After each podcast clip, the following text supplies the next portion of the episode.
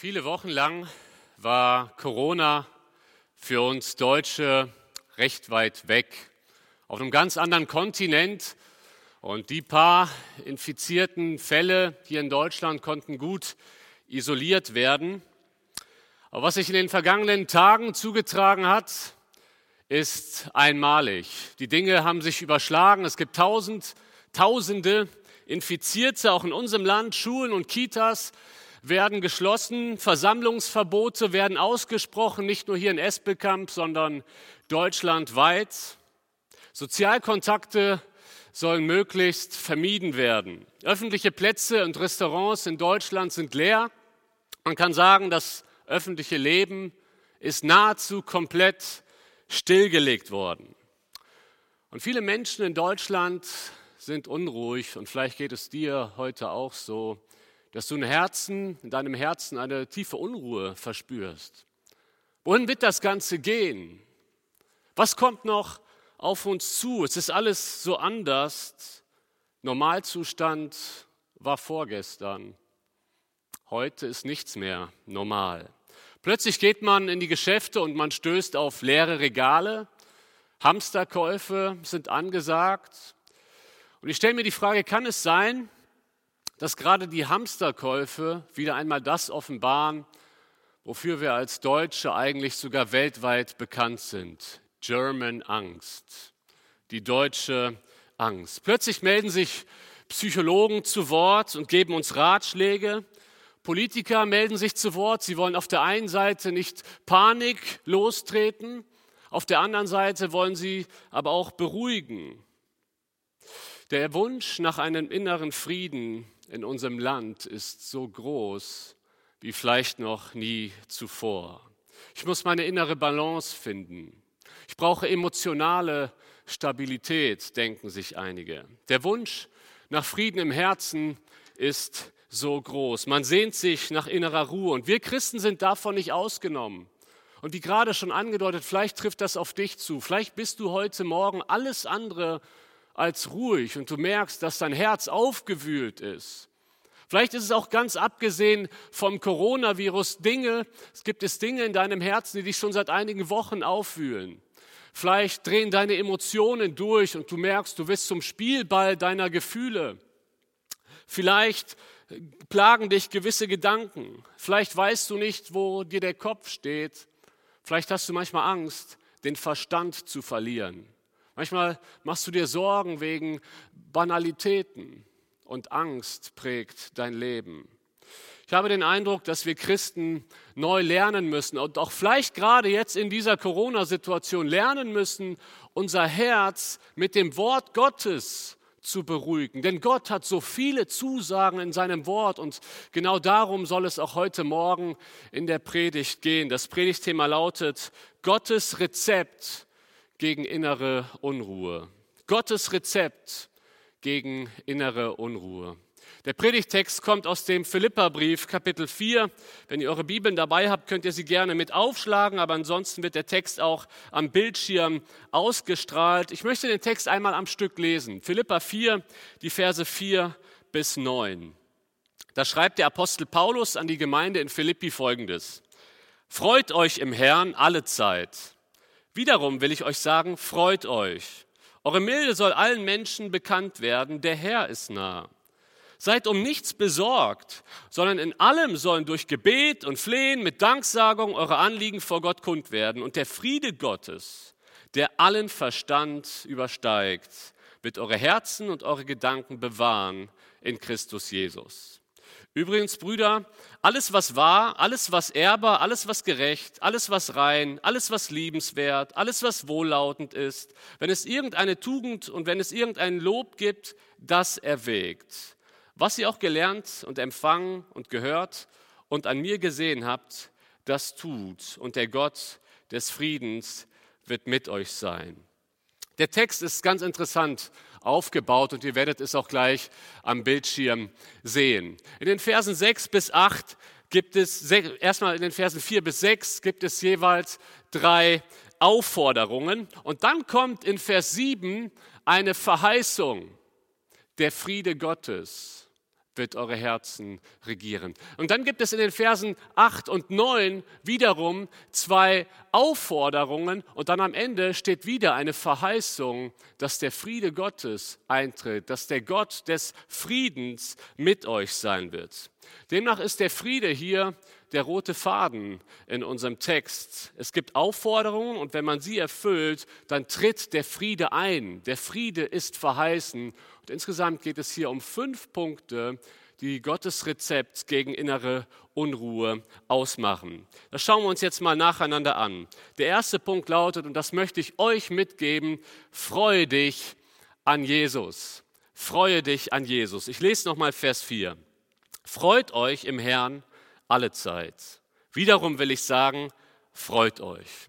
Das ist nicht das erste Mal, dass Paulus die Philippa zur Freude aufruft. Schon in Kapitel 3, Vers 1 heißt es, übrigens, meine Brüder, freut euch im Herrn. Und um die ganze Aussagekraft dieser Verse zu erfassen, dieser Worte zu erfassen, müssen wir uns einmal die Situation der Philippa in Erinnerung rufen. Aus Kapitel 1 geht nämlich hervor, dass die Philippa für den Glauben leiden. Sie stehen unter Druck, sie, sie erleben massiven Druck. Dazu kommen auch noch Streitigkeiten von innen. Also die Gemeinde ist in keiner einfachen Situation. Und dieser Gemeinde, schreibt Paulus, freut euch. Ich meine, die Philippa, Christian in Philippi war kein Zuckerschlecken. Paulus und Silas wurden in Philippi ins Gefängnis geworfen für den Glauben. Und in dieser Situation steht die Gemeinde und genau in dieser Situation fordert Paulus sie auf, freut euch im Herrn. Vielleicht stellst du dir jetzt die Frage, ja, kann man das? Geht das so einfach? Wisst ihr, wir verwechseln Freude manchmal mit einer bloßen Emotion. Aber Freude ist viel, viel mehr als einfach nur eine Emotion. Freude ist eine Entscheidung. Paulus hat sich entschieden, sich zu freuen. Er beginnt den Philipperbrief damit, obwohl er selbst im, gerade im Gefängnis in Rom ist, beginnt er den Philipperbrief mit Dank und er sagt, ich, ich tue das Gebet mit Freude. Dann gibt es Menschen, die Paulus wehtun wollen im Gefängnis, Verkündiger, die Christus predigen, aber um Paulus zu schaden. Und Paulus sagt, solange Christus verkündigt wird, ich freue mich. Dann lesen wir in Kapitel 2, Paulus ist sich nicht ganz sicher, ob er überhaupt lebend aus dem Gefängnis rauskommt. Das ist mehr als Corona. Und er sagt, wenn ich auch geopfert werde für Christus, ich freue mich. Das heißt, wir müssen jetzt zunächst einmal festhalten, die Freude, von der Paulus hier spricht, ist nicht an Lebensumstände geknüpft. Die Freude, von der Paulus hier spricht, ist nicht nur ein emotionales Empfinden, das dann schon mal kommt, wenn die Sonne scheint in unserem Leben. Es geht hier um eine Entscheidung, die im Herzen getroffen wird. Dann schaut mal, nur wenn Freude eine Entscheidung ist, können wir zur Freude auffordern. Wenn Freude nur ein Gefühl ist, dann kann man ja nicht sagen, freu dich. Ja, ich fühle mich gerade nicht so. Aber wenn Freude eine Entscheidung ist, dann kann man dazu auffordern. Ich entscheide dich, dass du dich freust in Christus. Und genau das kommt auch aus dem Vers hier zum Vorschein. Es geht um die Freude im Herrn. Das ist ein ganz wichtiger Zusatz. Es geht um die Freude in Jesus. Es geht um die Freude darüber, was wir alles in Jesus haben. Es geht um die Freude darüber, dass wir mit ihm verbunden sind. Versteht ihr?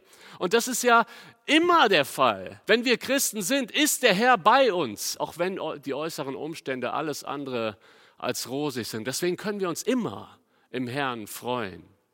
Am 14. August 2013 Entschuldigung, 2003 kommt es im Nordosten der USA zu einem gewaltigen Stromausfall. Man sieht es auf der Karte rechts oben, der dunkle Fleck. Und Tony Evans, ein Pastor aus Amerika, den ich sehr schätze, er erzählt von dieser Begebenheit. Er und seine Frau sind gerade am Flughafen in New York und möchten zurückfliegen nach Dallas. Und plötzlich funktioniert gar nichts mehr. Können wir so ein bisschen gerade nachempfinden. Das öffentliche Leben ist lahmgelegt worden. Die Gepäckbeförderungsbänder bleiben stehen. Die Klimaanlagen fallen aus. Keine Flugzeuge starten. Keine Flugzeuge landen. Es wird dunkler und irgendwann kommt die Ansage, es, äh, der Flughafen wird geschlossen. Und äh, da sind ganz viele Reisende betroffen. Alle müssen sich schnell ein Hotel suchen, denn es wird dunkel. Und ich meine richtig dunkel. Es brennt ja kein Licht mehr. Und sie kriegen gerade noch ein Hotelzimmer. Und äh, die Situation im Hotel ist auch alles andere als äh, normal. Es brennen Kerzen im Hotel, weil es ja kein Licht mehr gibt, kein Strom. Das Check-in-Prozedere im Hotel geschieht handschriftlich, nicht mehr am Computer. Die funktionieren ja nicht, wenn der Strom ausfällt. Warmes Essen gibt es nicht, die Küche ist außer Betrieb. Das Zimmer ist ziemlich warm, weil es keine Klimaanlage gibt. Und Tony Evans, der Pastor öffnet das Fenster und er sieht gegenüber ein Hotel, da brennt Licht. Er denkt, das ist ja interessant. Ganz New York ist dunkel und in dem Hotel gegenüber brennt Licht. Die Leute feiern, die essen fröhlich, ihnen geht es gut und er denkt sich, da muss ich mal rübergehen. Er geht rüber auf die andere Straßenseite und fragt einen Mitarbeiter des Hotels, wie kann das sein, dass ganz New York dunkel ist und in Ihrem Hotel brennt das Licht und alle Menschen feiern hier so fröhlich? Der Mitarbeiter sagt, ja, das ist ganz einfach. Als wir dieses Hotel gebaut haben, haben wir uns einen ganz großen Generator eingebaut, einen Stromgenerator. Somit kommt der Strom aus dem Inneren des Hotels und wir sind nicht abhängig von den äußeren Umständen. Schaut mal, ihr Lieben, Jesus in uns ist sozusagen der innere Generator unserer Freude, ganz unabhängig von den Lebensumständen, die gerade um uns sind. Und deswegen ruft der Text uns auf, auch in der Situation, in der wir uns gerade befinden, freut euch im Herrn. Nun ist es aber leider so, dass wir Christen häufig nicht die Freude verkörpern, oder? Dass Freude oft nicht unsere Grundstimmung ist. Martin Lloyd Jones, ein Arzt und Theologe aus dem letzten Jahrhundert, er schreibt, ich glaube, dass die größte Notwendigkeit heute eine neu erwachte und frohe Kirche ist, frohe Gemeinden. Nichts ist wichtiger, als dass wir uns aus einem Zustand befreien, der anderen Menschen den Eindruck vermittelt, dass Christsein gleichzusetzen ist mit unglücklich sein, traurig sein, krankhaft sein und dass ein Christ jemand ist, der Freuden verachtet und sein Leben in Mühsal verbringt. Christen scheinen zu oft niedergeschlagen zu sein und vermitteln zu oft den Anschein von Trauer, Mangel an Freiheit und fehlender Freude. Es steht völlig außer Frage, dass dies der Hauptgrund dafür ist, dass eine große Anzahl Menschen das Interesse am Christentum verloren haben. Lieber Bruder, liebe Schwester, vielleicht findest du dich genau da wieder. Vielleicht musst du heute ehrlich zugeben, Freude im Inneren habe ich irgendwie ganz, ganz wenig. Die Freude ist schon seit längerem weg.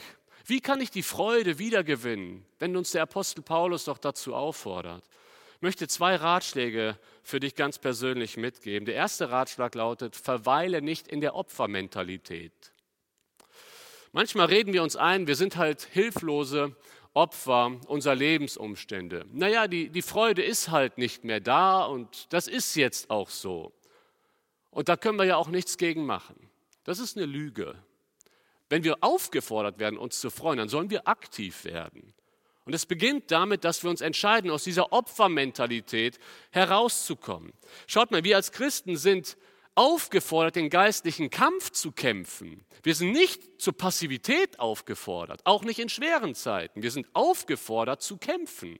Und der geistliche Kampf ist auch immer ein Kampf um die Freude. Weil er, die Bibel sagt, das Alte Testament, die Freude am Herrn ist unsere Stärke. Und wenn Satan uns angreift, er will uns vor allen Dingen unsere Freude rauben. Unsere Freude an Jesus. Und deswegen ist es so wichtig, dass wir genau da ansetzen und dass das für dich heute auch wieder mal so ein erster Schritt ist, zu sagen, ja, ich komme aus dieser Opferrolle raus, ich will mich an Jesus freuen. Der zweite Ratschlag, den ich dir mitgeben möchte, ist, predige dir selbst das Evangelium. Predige dir selbst das Evangelium. Der Philipperbrief ist ja bekannt als Freudenbrief, weil Paulus so viel über Freude spricht. Aber es ist sehr interessant, gerade in in der Relation zur Länge des Schreibens, der Philipperbrief hat ja nur vier Kapitel, wird prozentual das Wort Evangelium in keinem anderen Paulusbrief so häufig erwähnt wie im Philipperbrief. Seht ihr den Zusammenhang? Da, wo man von Freude spricht, da spricht man auch vom Evangelium. Da, wo man vom Evangelium spricht, da freut man sich auch. Und ich kann, ich kann euch sagen, auch aus eigener Erfahrung, wenn ich mal morgens aufwache meine Gedanken predigen mir häufig ein anderes Evangelium. Vielleicht kennst du das auch. Du musst erstmal ganz viel leisten, damit Gott dich liebt. Das ist ein falsches Evangelium. Gott hat uns zuerst geliebt. Das heißt, wenn wir uns nicht das Evangelium predigen, dann predigen uns unsere Gedanken häufig ein falsches Evangelium. Ja, du bist wieder in Sünde gefallen, das war's jetzt für dich. Ja, Gnade gibt es für die anderen, aber du bist jetzt schon erneut in die Sünde gefallen. Für dich ist der Zug jetzt abgefahren. Für dich gibt es keine Gnade mehr. Und da plagen uns Schuldgedanken aus der Vergangenheit. Das ist ein falsches Evangelium, denn die Bibel sagt, wenn wir unsere Sünden bekennen, ist Gott treu und gerecht, dass er vergibt. Und ich mache das häufig, wenn ich im Auto sitze und morgens zur Arbeit fahre, dass ich mir nochmal vergegenwärtige, was habe ich alles in Jesus? Ich bin gerechtfertigt. Das Evangelium besagt, Gott sandte seinen Sohn in diese Welt, um uns zu befreien von der Macht der Sünde, von der Strafe der Sünde. Er hat unsere Sünden getragen. Er hat uns alles vergeben. Er hat uns für gerecht erklärt. Er hat uns den Heiligen Geist gegeben und auf uns wartet eine lebendige Hoffnung. Das ist das Evangelium. Und das müssen wir uns immer wieder neu vergegenwärtigen, denn diese Wahrheiten maximieren unsere Freude in Jesus. Und dazu möchte ich dich einladen, beschäftige dich mehr mit Jesus.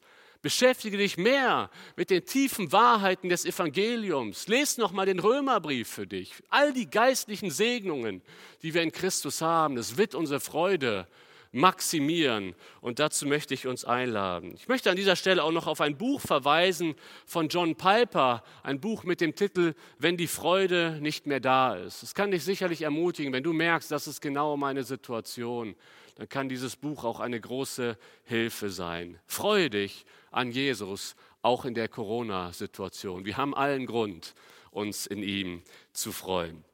Wir kommen zum zweiten Punkt, ein weiteres Rezept gegen innere Unruhe vermeide Streitigkeiten. Ich lese Vers 5 noch einmal. Eure Milde soll allen Menschen bekannt werden, der Herr ist nahe. Statt Milde könnte man auch Freundlichkeit mit Freundlichkeit übersetzen. Das machen andere Bibelübersetzungen. Ich finde es sehr interessant, in welchem Zusammenhang dieser Begriff Milde verwendet wird. Sehen wir einmal im, 1. Timotheusbrief, Kapitel 3, Vers 3.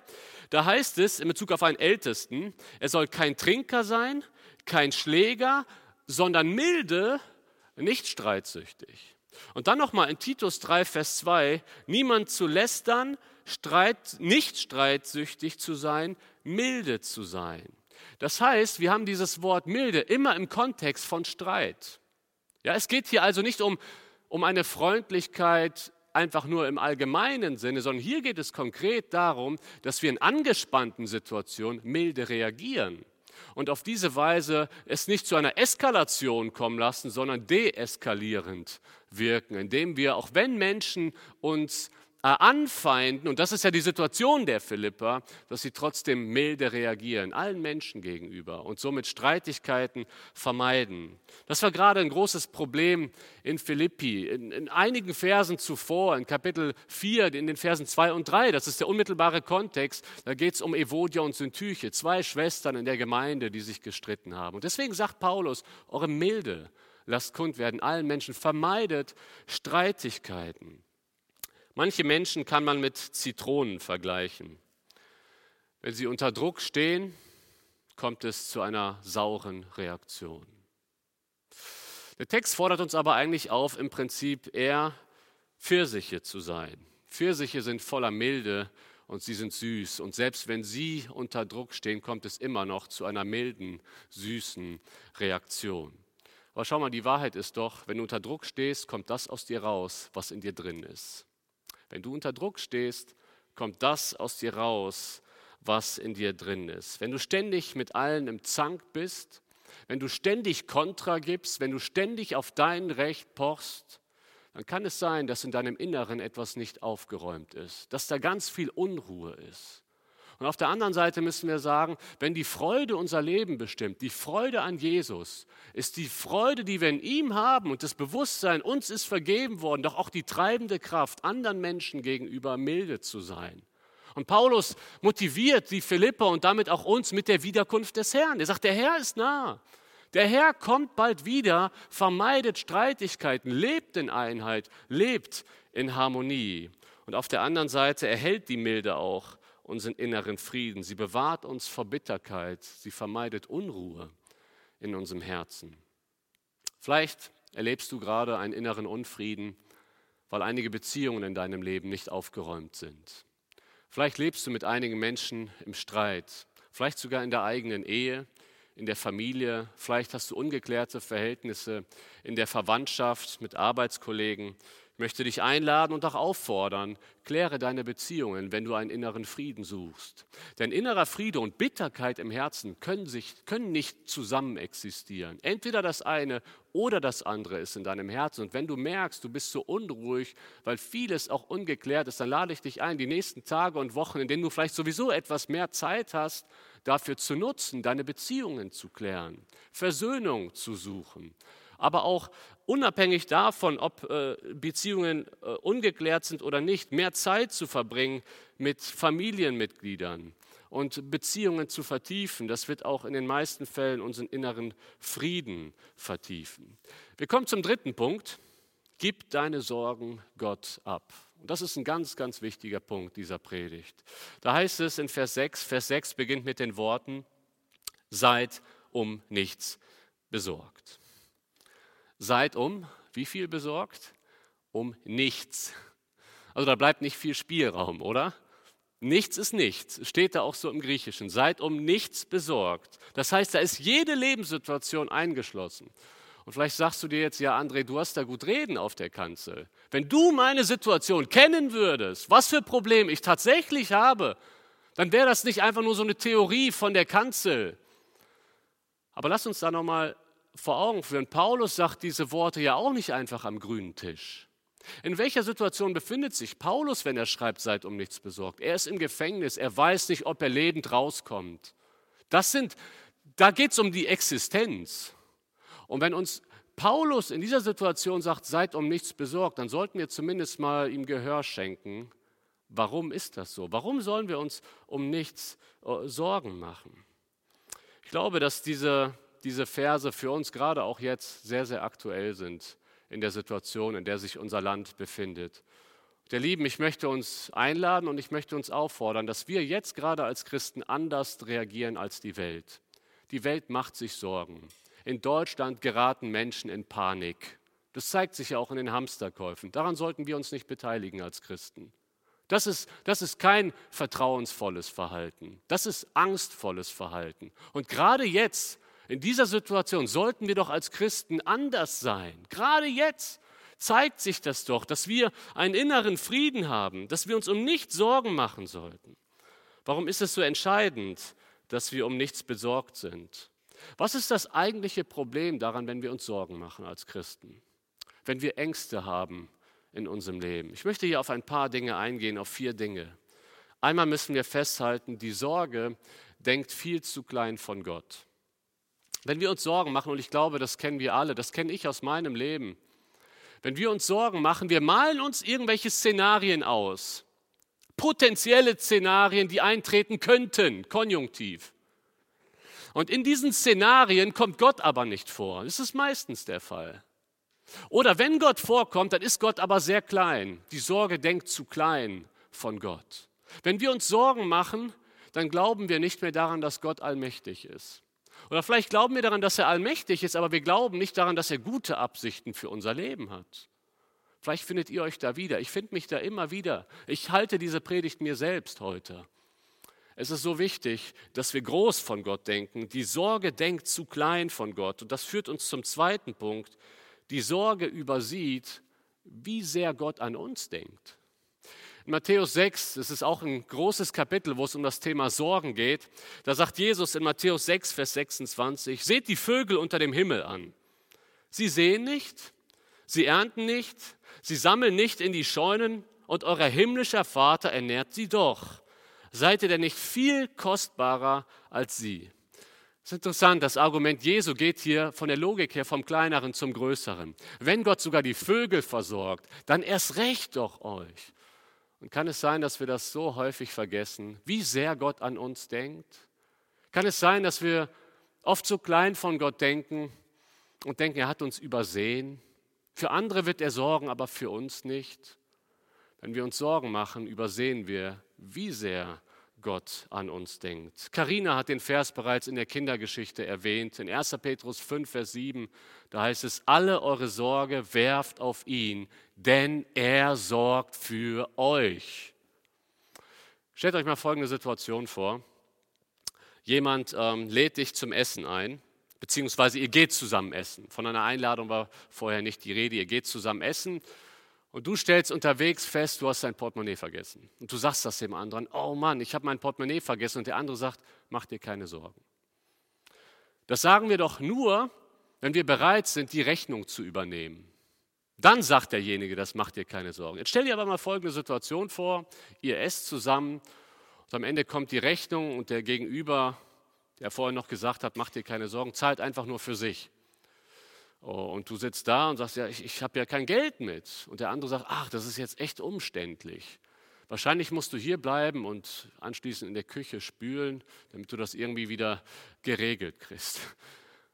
Aber du hast mir doch gesagt, ich soll mir keine Sorgen machen. Ja, ach so meinst du das. Nein, ich meinte einfach nur, ich wollte einfach nur, dass du hier ganz ruhig sitzen kannst und ein positives Gefühl hast. Ich meinte damit nicht, dass ich die Rechnung übernehme. Schaut mal, das wäre doch ein mieser Witz, oder? Und so einen Witz macht Gott nicht mit uns. Wenn Gott sagt, mach dir keine Sorgen, bedeutet das für Gott, ich übernehme die Rechnung. Und das ist das, was wir uns vor Augen führen müssen. Gottes, ich sor macht euch keine Sorgen, ist doch nicht einfach nur Theorie, damit wir uns ein bisschen besser fühlen in, in der Corona-Zeit. Gott sagt, macht euch keine Sorgen, weil er vorhat, die Sorgen zu übernehmen. Die häufigste Aufforderung in der Bibel ist die Aufforderung, fürchtet euch nicht. Wusstet ihr das? Das ist kein Befehl in der Bibel kommt häufiger vor als der Befehl, fürchtet euch nicht. 366 Mal für jeden Tag im Jahr, inklusive Schaltjahr, eine Aufforderung an dich, fürchte dich nicht. Damit möchte ich dir Mut machen, auch jetzt in diesen Zeiten, in der vieles aufgewühlt ist in unserem Land, fürchte dich nicht. Gib deine Sorgen Gott ab. Er sorgt für dich. Ein dritter Punkt zum Thema Sorgen. Die Sorge beschäftigt sich zu viel mit sich selbst. Das ist ein schmerzhafter Punkt, aber er ist zutreffend. Wenn wir uns Sorgen machen, ist das ein Indikator dafür, dass wir uns zu viel mit uns selbst beschäftigen. Wie wird das werden mit mir? Wie wird das werden mit meiner Gesundheit? Wir beschäftigen uns zu viel mit uns selbst gedanklich. Schau mal, der Apostel Paulus sagt in Apostelgeschichte 20, ich achte mein Leben nicht der Rede wert. Es geht überhaupt nicht um mich. An anderen Stellen sagt er, ich lebe nicht, Christus lebt in mir. Und schau mal, deswegen kann dieser Paulus auch im Gefängnis angesichts des Todes sagen, seid um nichts besorgt. Ihm geht es gar nicht um sich und deswegen macht er sich auch keine Sorgen. Und das ist der Schlüssel. Wenn du dir so viele Sorgen machst, stell dir mal die Frage, kann es sein, dass du zu viel an dich denkst? Dass du zu groß bist in deinem Leben? Ein vierter Punkt, und der geht in eine ähnliche Richtung, die Sorge offenbart die Dinge, die uns am wichtigsten sind. J.D. Greer, auch ein Pastor aus Amerika, schreibt dazu Folgendes. Die meisten von uns betrachten Angst als Emotion, die ganz natürlich aus der Ungewissheit des Lebens entsteht. Aber Jesus sagt, dass es eine Emotion ist, die eng mit unseren tiefsten Wünschen verbunden ist. Wir machen uns am meisten Sorgen darüber, was wir am meisten lieben. Das stimmt. Warum machen wir uns Sorgen um unsere Gesundheit? Weil wir unsere Gesundheit lieben. Warum machen wir uns Sorgen um unser Geld? Weil wir das Geld lieben. Das, was uns am wichtigsten ist, das haben wir Davor haben wir Angst, das zu verlieren. Deswegen offenbaren unsere Sorgen auch immer ein Stück weit unser Herz. Und vielleicht ist es da für dich heute dran, auch mal Buße zu tun. Zu sagen, Herr, wenn ich mir so viele Sorgen darüber mache, dann offenbart das ja, dass ich meine Sicherheiten woanders herbekommen möchte als von dir selbst. Das war, einige, das war einiges zum Thema Sorgen. Ich möchte dir die Frage stellen, welche Sorgen sind es momentan in deinem Leben? Schaut mal, wenn wir jetzt all die Sorgen, die wir von all den Geräten, die heute Morgen zugeschaltet sind, all die Personen, die dahinter sind, wenn wir all die Sorgen mal sichtbar machen könnten. Vielleicht sind es bei dem einen oder anderen tatsächlich Geldsorgen. Ich weiß nicht, wie ich meine Familie durchbringen kann. Wir sind am Ende des Monats immer bei Null, aber was ist, wenn das Auto kaputt geht oder die Heizung? Da haben wir ein echtes Problem. Andere vor den Bildschirmen sind vielleicht ängstlich und besorgt, weil sie einsam sind. Und der Gedanke, im Alter allein zu sein, ruft in dir heftige Emotionen hervor. Vielleicht ist es das, was dir momentan Sorge bereitet. Andere sind besorgt darüber, ob sie bei anderen Menschen gut ankommen oder von ihnen akzeptiert werden. Einige haben immer wieder Sorge, wenn sie zum Arzt gehen. Hoffentlich gibt es keine schlimme Diagnose. Eltern machen sich Sorgen über ihre Kinder. Und vielleicht sind das die Sorgen momentan, die so sehr an dir nagen. Dann können uns politische und gesellschaftliche Entwicklungen Sorgen machen. Neue Gesetzesentwürfe, die anstehen. Der Druck auf bibeltreue Christen in unserem Land wächst. Oder vielleicht ist es tatsächlich die Corona-Situation, die dir momentan sehr, sehr viele Sorgen machen. Die Sorgen sind natürliche menschliche Reaktionen, aber wir sind zu mehr aufgefordert. Spurgeon sagt, Angst nimmt dir nicht deine Sorgen von morgen, sondern nur deine Stärke von heute. Angst nimmt dir nicht deine Sorgen von, von morgen, sondern nur deine Stärke von heute. Und ich möchte dich einladen, ich möchte euch einladen, heute die Entscheidung nochmal neu zu treffen, eure Sorgen abzugeben. Der Text geht nämlich weiter. In Vers 6 heißt es, seid um nichts besorgt, sondern, was sollen wir stattdessen tun? Sondern in allem sollen durch Gebet und Flehen mit Danksagung eure Anliegen vor Gott kund werden. Das heißt ganz einfach, anstatt uns Sorgen zu machen, sollen wir ins Gebet gehen. Und ich denke, das ist das, was wir auch in den nächsten Tagen verstärkt tun sollten, ins Gebet gehen und Gott unsere Sorgen anbefehlen. Das ist das, was der Text meint, dass wir sie ihm abgeben mit, mit Gebet und mit Flehen. Vielleicht müssen wir wieder neu lernen zu flehen.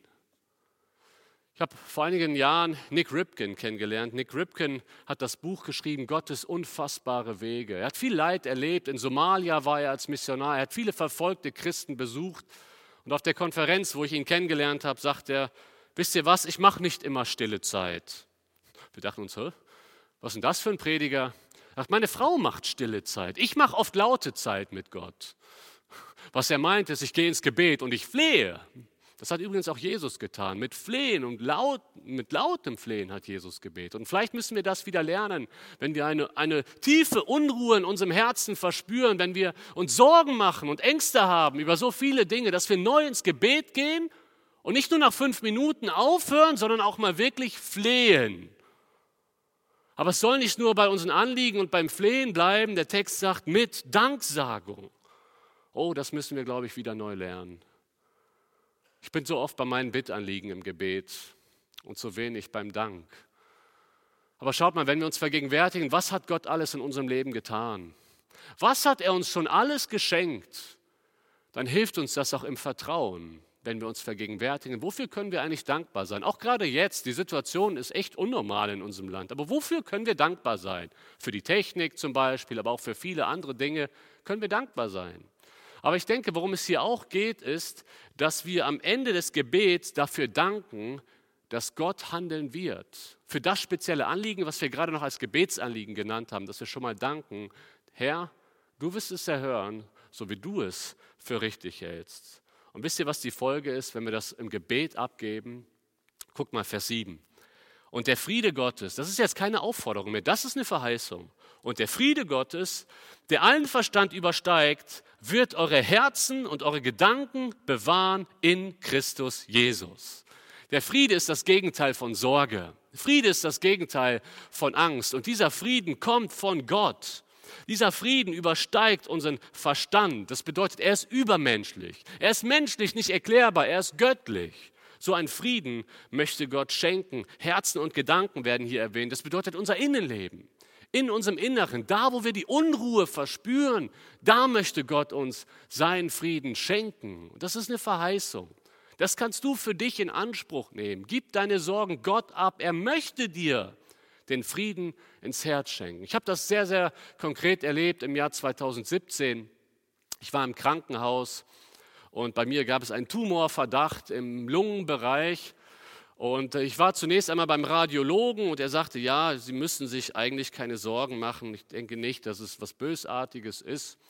Dann war ich im Krankenhaus, es musste operiert werden, weil man erst nach der OP sagen konnte, ob es jetzt bösartig oder gutartig ist. Und ich komme ins Ärztezimmer und der Arzt vergleicht die verschiedenen CT-Bilder und sagt, Herr Tös, warum kommen Sie denn erst jetzt? Das Ding ist gewachsen. Und ich kann euch sagen, das hat mich rausgehauen. Das haut dich raus. Und wisst ihr, was ich gemacht habe? Ich bin ins Gebet gegangen. Und dieser Friede, der hier verheißen ist, der kommt nicht auf Knopfdruck. Das dürfen wir jetzt nicht so verstehen. Wir drücken einen Knopf und alles ist gut. Der muss errungen werden. Da habe ich nicht fünf Minuten gebetet, da, da habe ich länger gebetet. Und gebetet und gefleht und alles dem Herrn abgegeben. Am Ende war Danksagung da. Und als ich in den OP gefahren wurde, da kam ein Friede über mich, der war Er war menschlich, nicht erklärlich. Die äh, OP-Schwestern haben sich gewundert, dass ich ohne Betäubung, äh, ohne Beruhigungsmittel so ruhig war. Das ist der Friede Gottes. Den habe ich erlebt, den kannst du auch erleben. Gib deine Sorgen Gott ab. Er möchte dir diesen Frieden schenken. J.D. Greer schreibt dazu, die Antwort auf die Sorge ist kein störungsfreies Leben oder eine unverwundbare Zukunft, sondern eine Beziehung zu dem Gott, der die Zeit kontrolliert und verspricht, dass ohne sein Wissen und seine Erlaubnis kein Haar von deinem Kopf fällt. An diesen Gott glauben wir und ich möchte dich einladen, diesem Gott neu zu vertrauen. Gib deine Sorgen ihm ab. Er möchte für dich sorgen. Aber gib ihm nicht nur deine Sorgen ab. Vielleicht ist es dran, dass du ihm dein ganzes Leben abgibst. Dass du wieder neu für dich entscheidest, ja, ich möchte mit diesem Gott leben. Denn ich habe so viel Unruhe in mir, ich habe keinen Halt im Leben. Wende dich an ihm. Gib ihm dein Leben ab und er möchte dein, seinen Frieden in dein Herz schenken. Wir kommen zum vierten und zum vorletzten Punkt. Sei diszipliniert. Lenke deine Gedanken auf das Gute. Kommt, wir lesen nochmal Vers 8. Übrigens, Brüder, alles, was wahr, alles, was ehrbar, alles, was gerecht, alles, was rein, alles, was liebenswert, alles, was wohllautend ist, wenn es irgendeine Tugend oder wenn es irgendein Lob gibt, das erwägt. Eine andere Übersetzung sagt hier mit diesem Erwägen, richtet eure Gedanken ganz auf die Dinge. Das ist genau das, was hier gemeint ist. Das heißt, ob wir inneren Frieden oder innere Unruhe verspüren, hängt sehr stark davon ab, worauf richten wir unsere Gedanken. Innere Unruhe ist eigentlich immer ein Produkt unserer Gedanken. Ist euch das schon mal aufgefallen? Und wir bauen uns oft Gedankengebäude auf. Ich kenne das von mir, weil ich ein Grübler-Typ bin. Da baue ich mir manchmal Gedankengebäude auf. Das könnte passieren und dann ergibt sich ja das daraus und dann stelle ich das noch auf irgendeine Grundlage. Vielleicht kennst du das aus deinen Gedanken. Wir bauen uns Gedankengebäude auf. Aber das Tolle ist, und das lehrt uns die Bibel, wir müssen nicht Opfer unserer Gedanken sein. Wir können unsere Gedanken steuern. Das ist eine sehr befreiende Botschaft. Paulus sagt, wir nehmen die Gedanken gefangen unter den Gehorsam Christi. Und das ist etwas, wo die Psychologie oft nicht weiter weiß, wo sie dann einfach nur Medikamente verschreibt, die Psychiater und Psychologen, wo die Bibel uns aber eine sehr befreiende Botschaft gibt. Du kannst deine Gedanken lenken. Ich will damit nicht sagen, dass all das andere überhaupt keinen Platz hat. Versteht mich da nicht falsch. Aber die Bibel sagt, wir können unsere Gedanken steuern. Wir können sie beeinflussen, wir können sie auf das Gute lenken. Und das ist das, wozu uns die Bibel erwähnt. Um welche Gedanken geht es hier? Um gute Gedanken. Richte deine Gedanken auf das, was wahr ist. Das heißt, glaube nicht Lügen. Glaube nicht das, was Satan dir einrichten möchte. Richte deine Gedanken auf das, was wahr ist, was wir in der Bibel finden. Dann geht es weiter. Richte deine Gedanken auf das, was ehrbar ist. Denke nicht schändliche Gedanken, sondern denke Gedanken, die Respekt verdienen. Richte deine Gedanken auf das, was gerecht ist, also was dem Maßstab Gottes entspricht. Richte deine Gedanken auf das, was rein ist. Halte deine Gedankenwelt rein. Es beinhaltet den sexuellen Bereich, aber nicht nur, es geht darüber hinaus. Es geht um, um ähm, moralisch reine Gedanken, um aufrichtige Gedanken. Denke liebenswerte Gedanken. Das heißt, das sind Gedanken, die andere schnell lieben können, wenn du sie aussprichst. Was denkst du gerade? Und du sagst das, was du gerade denkst, und das ist toll. Oder auch richte deine Gedanken auf das, was wohllautend ist. Das heißt, wenn man deine Gedanken mal als Audiodatei wiedergibt, das hört sich gut an, was du gerade denkst. Das ist das, was der Text sagen möchte. Dann fasst das Paulus noch einmal zusammen. Es geht um tugendhafte Gedanken. Es geht um Gedanken, die lobenswert sind. Ich habe ein gutes Zitat gehört. Lass die Gedanken deines Herrn Herr deiner Gedanken sein. Lass die Gedanken deines Herrn Herr deiner Gedanken sein. Wie kann das praktisch aussehen? Wenn du dir so viele Gedanken machst, was wird in deiner Einsamkeit mit dir werden? Lenke deine Gedanken darauf, wie du anderen Menschen dienen kannst. Lenke sie von dir weg und denke gute Gedanken über andere Menschen. Wenn du als Ehemann mit unreinen Gedanken zu kämpfen hast, lege sie vors Kreuz und mach dir dann Gedanken, wie du deiner Frau in den nächsten Wochen ein Segen sein kannst. Lenke deine Gedanken auf das Gute, auf das, was liebenswert ist. Achte auf deine Gedanken, sie werden zu Worten. Achte auf deine Worte, sie werden zu Handlungen. Achte auf deine Handlungen, sie werden zu Gewohnheiten. Achte auf deine Gewohnheiten, sie werden zu deinem Charakter. Aber schaut mal, es beginnt alles mit unseren Gedanken. Und unsere Gedanken werden davon beeinflusst, womit wir uns beschäftigen. Wenn du in der Woche 20 Filme schaust oder 20 Serien, dann wird das deine Gedanken beeinflussen. Wenn du pro Woche 20 Predigten hörst, dann wird das deine Gedanken beeinflussen. Wenn du pro Woche 20 Stunden irgendwelche Spiele am Computer zockst, dann wird das deine Gedanken beeinflussen. Wenn du in der Woche 20 Kapitel in der Bibel liest, dann wird das deine Gedanken beeinflussen. Wir können unsere Gedanken mehr beeinflussen, als wir denken. Aber es ist ein großer Kampf. Gott möchte uns dabei helfen, dass wir mit seiner Kraft unsere Gedanken auf das Gute lenken. Wir kommen zum letzten Punkt. Gottes Rezept gegen innere Unruhe. Der letzte Punkt lautet, sei aktiv. Lebe deinen Glauben in der Praxis. Da schreibt der Apostel Paulus in Vers 9, was ihr auch gelernt und empfangen und gehört und an mir gesehen habt, das tut. Und der Gott des Friedens wird mit euch sein. Das ist vor dem Gruß die letzte Aufforderung, die wir im Philipperbrief hier lesen. Die letzte Aufforderung von den Philippern. Die Philipper haben viel gelernt. Sie haben viel an Lehre empfangen, sie haben viel gehört. Paulus hat ihnen ganz viel Lehre mitgegeben. Sie konnten Paulus beobachten, wie er sich verhalten hat, auch als er mit Silas im Gefängnis war. Sie haben an Paulus ein Vorbild bekommen. Was es bedeutet, auch in Notsituationen mal alles aus der Perspektive des Evangeliums zu sehen. Ja, Paulus ist im Gefängnis und er beginnt den Philipperbrief damit, dass er sagt, diese Umstände haben nur noch dazu beigetragen, dass er mehr Möglichkeiten hat für das Evangelium, dass sich das Evangelium ausbreitet. Das heißt, Paulus ist vor allen Dingen den Philippern darin ein Vorbild geworden, dass er all die Situationen im Leben mit der Brille des Evangeliums wahrnimmt. Wie kann ich diese Situation nutzen für das Evangelium? Und ihr Lieben, ich habe den Eindruck, das ist eine sehr, sehr aktuelle Situation. Lass uns doch jetzt mal die Frage stellen, wie können wir als Christen die Corona-Situation nutzen für das Evangelium? Lass uns nicht uns Sorgen machen, ach, was wird aus uns, was wird aus unseren Familien. Dafür wird Gott sorgen. Unsere Aufforderung ist, sei aktiv. Lebe dein Glauben in der Praxis. Ja, den Philippern ging es schlecht. Die waren auch in einer Notsituation. Paulus sagt, Flucht nach vorne. Nicht passiv bleiben, jetzt erst recht. Das, was ihr an mir gesehen habt, lebt es auch. Und genau das ist doch die Anwendung jetzt für uns in dieser Situation. Wir als Christen sollten uns keine Sorgen machen. Wir als Christen sollten nicht passiv werden. Wir sollten uns nicht zurückziehen. Jetzt sind wir gefragt, ihr Lieben. Jetzt sind wir gefragt. Jetzt ist der Boden doch fürs Evangelium geschaffen. Plötzlich merken ganz viele Leute in unserem Land, all die Sicherheiten, auf die ich mein Leben aufgebaut habe, die sind plötzlich nicht mehr da. Oder wollen wir es vielleicht nicht dramatisieren? Sie bröckeln zumindest. Mein Job ist doch gar nicht mehr so sicher. Was ist, wenn meine Firma Konkurs anmelden muss? Jesus sagt, es ist so schwer für einen Reichen ins Reich Gottes zu kommen. Warum? Weil er so viele Sicherheiten hat. Und das, deswegen ist der Boden in Deutschland fürs Evangelium oft so hart, weil hier so viele Reiche leben, weil wir, weil wir es uns in Deutschland gut eingerichtet haben, weil wir so viele Sicherheiten haben. Ihr Lieben, die fangen gerade an zu bröckeln.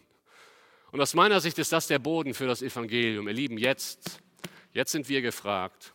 Und wie der Apostel Paulus sollten wir diese Situation wahrnehmen für das Evangelium. Deswegen möchte ich euch ermutigen, als Christen hier in Espelkamp, in Raden, in der Umgebung, ich möchte unsere Gemeinde ermutigen in Köln, dass wir jetzt Chancen sehen, dass wir beten, Herr, öffne uns die Türen. Und jetzt können wir doch ein Zeugnis sein, wie wir in dieser Situation umgehen, dass wir einen Halt im Leben haben. Vielleicht hast du diesen Halt selber nicht. Vielleicht hörst du dir diese Predigt an oder auch im Nachhinein irgendwann hörst du sie dir auf der Homepage an und du musst feststellen, diesen Frieden, von dem Paulus hier spricht, der Gott des Friedens wird bei euch sein. Das kann ich von mir nicht sagen, dass ich mit Gott durchs Leben gehe. Ich, mir fehlt dieser Halt im Leben. Weißt du was, da möchte ich dir sagen, Christus möchte dir diesen Halt geben. Du wirst nie Ruhe in dir selbst finden. Das, will, das wollen uns die fernöstlichen Religionen vielleicht sagen. Das will uns Yoga vielleicht sagen. Du musst deine innere Balance finden. Wir finden Ruhe nie in uns selbst. Wir brauchen Ruhe, wir brauchen einen Halt außerhalb von uns. Und weißt du was, genau deswegen ist Jesus doch gekommen, um für deine Sünden zu sterben, um in dein Leben zu kommen. Jesus möchte dir den Halt geben. Jesus möchte dir ein sinnerfülltes Leben schenken und er möchte der Anker sein, der Zufluchtsort, zu dem du kommen kannst, auch in Notsituationen, bei denen du deine Sorgen loswerden kannst. Und ich möchte dich heute einladen, eine Entscheidung für Jesus Christus zu treffen. Ich möchte dich heute einladen, dass du ein Gebet sprichst. Vielleicht guckst du das jetzt gerade alleine, vielleicht mit anderen zusammen, aber dass du für dich heute eine Entscheidung triffst und sagst, Jesus, ich möchte, dass du in mein Leben kommst. Ich bekenne dir meine Sünden. Ich brauche Vergebung. Ich brauche diesen Halt in meinem Leben. Diese Entscheidung kannst du heute treffen. Es ist die wichtigste Entscheidung in deinem Leben. Vielleicht bist du bisher schon als Christ unterwegs. Du hast dich mal entschieden, aber du hast deinen Glauben noch nicht in der Taufe bezeugt. Du hast noch nicht dich öffentlich zu Jesus bekannt. Vielleicht bist du lau geworden und lebst dein Christsein so daher. Dann möchte Gott dir heute sagen, mach doch endlich wieder ganze Sache. Bekenne deinen Glauben in der Taufe. Melde dich hier bei den Ältesten oder bei den Ältesten deiner Gemeinde. Und, und mach ganze Sache mit Gott. Entscheide dich, dich taufen zu lassen. Entscheide dich für einen Neuanfang. Entscheide dich zur ersten Liebe zurückzukehren. Ich möchte gerne mit uns allen jetzt dafür beten, dass Gott uns hilft, Entscheidungen zu treffen. Und ich möchte auch dafür beten, dass Gott uns hilft, in dieser Zeit durch die wir jetzt gehen, unser Vertrauen ganz auf ihn zu setzen und für ihn zu leben. Lasst uns aufstehen zum Gebet. Vater im Himmel, ich bin dir dankbar dafür, dass du der Herr bist. Du bist der Anker in der Zeit. Du bist der Schöpfer aller Dinge und Herr, wir preisen dich. Wir wollen mit Danksagung zu dir kommen, weil wir genau wissen können, du hast alles in deiner Hand. Auch die momentane Situation in der Welt, auch wenn die Welt scheinbar im Chaos versinkt, du bist der Herr, du lenkst die Weltgeschichte und dafür möchten wir dir danken. Herr, wir möchten dir aber auch unsere Schwachheiten anbefehlen. Wir möchten dir bekennen, dass wir dir häufig nicht vertrauen, dass wir uns häufig so viele Sorgen machen über unser Leben, über unsere Versorgung, über verschiedene Dinge, Herr. Und wir möchten sie dir heute anbefehlen. Wir möchten unsere Sorgen bei dir loswerden mit Danksagung, Herr, weil wir wissen, dass alles was du machst, dass es gut ist und dass du gute Pläne mit unserem Leben hast, Herr.